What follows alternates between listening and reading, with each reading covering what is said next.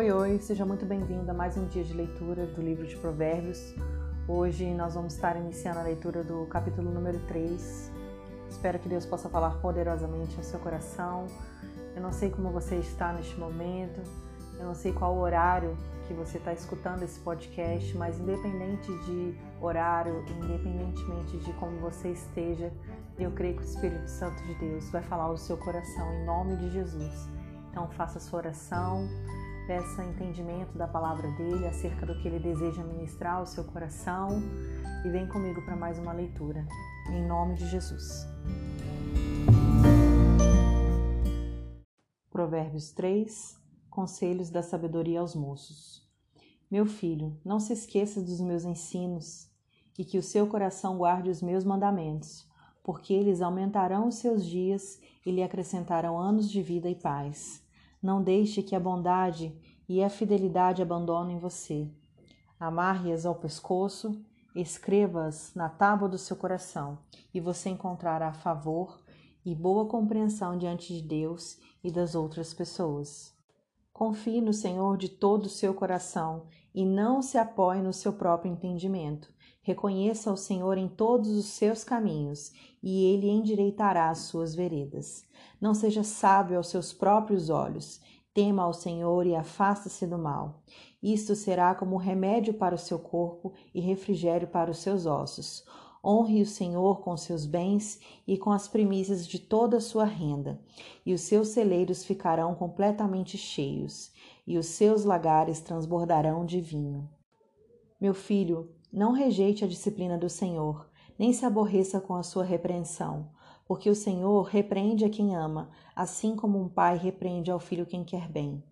Feliz é quem acha sabedoria, feliz é aquele que alcança o entendimento, porque o lucro que a sabedoria dá é melhor do que o lucro da prata, e a sua renda é melhor do que o ouro mais fino.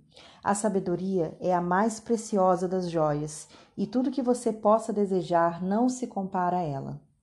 Em sua mão direita ela oferece vida longa, e na sua mão esquerda ela tem riquezas e honra. Os teus caminhos serão caminhos agradáveis, e todas as suas veredas são paz. Ela é a árvore da vida para os que alcançam, e felizes são todos os que a retêm. O Senhor com sabedoria lançou os fundamentos da terra, com inteligência estabeleceu os céus. Pelo seu conhecimento os abismos se romperam e as nuvens destilam o orvalho. Meu filho, que essas coisas não se afastem dos seus olhos. Guarde a verdadeira sabedoria e o discernimento, porque serão vida para sua alma e enfeite para o seu pescoço. Então você andará segundo o seu caminho e o seu pé não tropeçará. Quando se deitar, você não terá medo. Sim, você se deitará e o seu sono será tranquilo.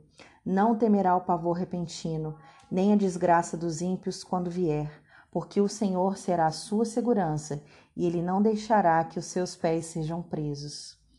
Não deixe de fazer o bem aos que dele precisam, estando sua mão o poder de fazê-lo. Não diga ao seu próximo: vá e volte mais tarde, amanhã eu terei algo para te dar. Se você tem isso em suas mãos agora.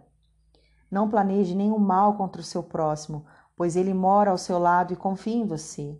Não entre em litígio com alguém se não tiver feito nenhum mal a você. Não tenha inveja do homem violento, nem siga nenhum dos teus caminhos, porque o Senhor detesta o perverso, mas os retos trata com intimidade. A maldição do Senhor está sobre a casa dos ímpios, porém a morada dos justos ele abençoa. Certamente ele zomba dos zombadores, mas dá graças aos humildes. Os sábios herdarão honra, mas os tolos está reservada a vergonha. Amém. Chegamos ao fim de mais um capítulo. Que Deus possa te abençoar tremendamente. E amanhã eu estou com você mais uma vez. Deus te abençoe em nome de Jesus.